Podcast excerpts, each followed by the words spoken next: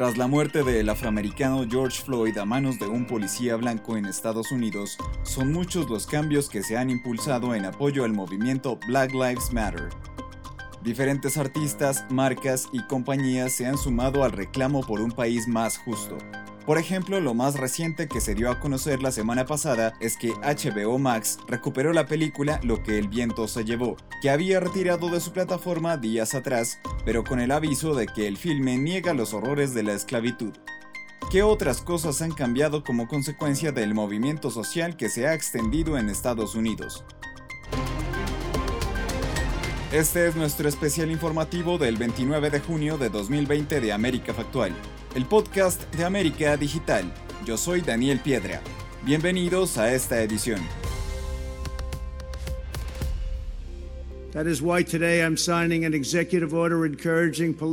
El pasado 16 de junio, el presidente estadounidense Donald Trump firmó un decreto para incentivar buenas prácticas de la policía. La iniciativa busca proporcionar incentivos financieros a aquellos departamentos que mejoren su formación y estándares sobre el uso de la fuerza aunque fue criticada por ser muy modesta y supuestamente tener un impacto limitado. Mientras tanto, el pasado jueves la Cámara Baja Americana, bajo control demócrata, aprobó una reforma de las prácticas policiales que responde también a los recientes asesinatos de afroamericanos y las masivas protestas raciales. Sin embargo, la oposición de los republicanos al proyecto y sobre todo la expresada por el presidente Trump hace muy difícil que la medida reciba la luz verde del Senado necesaria para convertirse en ley. Ya el 18 de junio, la presidenta de la Cámara Baja de Estados Unidos, Nancy Pelosi, había ordenado retirar del Capitolio los retratos de cuatro de sus predecesores que sirvieron en el bando confederado.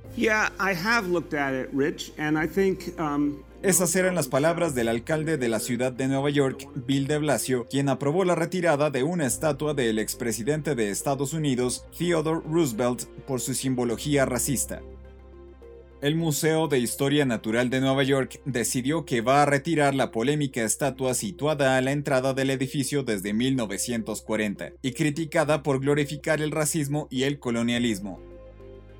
Pero no solo las fuerzas políticas han mostrado indicios de cambio por el tema racial. Las marcas y personalidades influyentes también han decidido formar parte de ese cambio que se está dando por la igualdad racial. En el mundo de la música, la banda de country Lady Antebellum cambió su nombre luego de 13 años para convertirse en Lady A, luego de darse cuenta de la asociación de la palabra antebellum con la esclavitud. Pese a la intención de la banda, la acción fue criticada por Lady A, una cantante de blues afroamericana con más de 20 años en el mundo artístico, quien rechazó la apropiación de su nombre.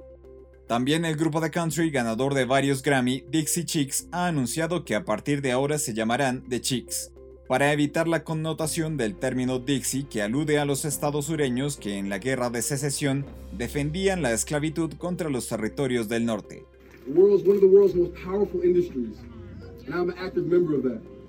A quien escuchaban era el actor Michael B. Jordan, cuyas palabras durante unas protestas en Los Ángeles a principios de junio se viralizaron.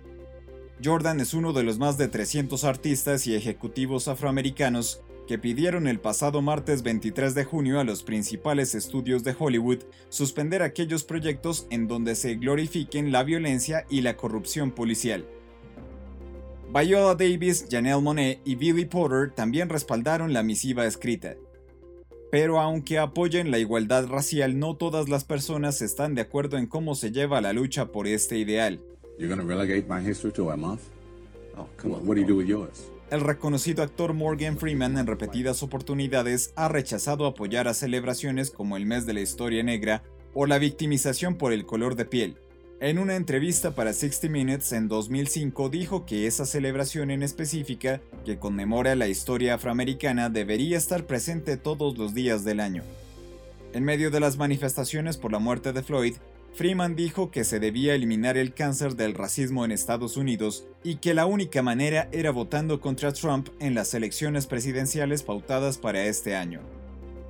Por su parte, otro acto de solidaridad reciente es el que protagonizaron las actrices Jenny Slate y Kristen Bell al renunciar a sus personajes en Big Mouth y Central Park para que colegas afrodescendientes puedan interpretarlos. Conforme a un trabajo publicado por The New York Times, una encuesta de la Universidad de Monmouth descubrió que el 76% de los estadounidenses considera que el racismo y la discriminación son un gran problema en el país, 26 puntos más que en el 2015.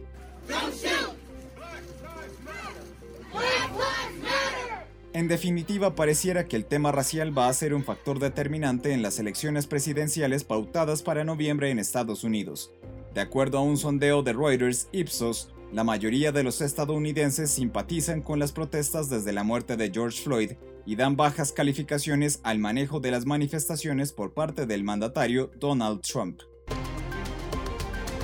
Les agradecemos por acompañarnos en esta primera temporada de América Factual, un podcast de América Digital. Volveremos en una próxima oportunidad con nuevos formatos. Recuerden mantenerse informados de las noticias que son tendencia en americadigital.com.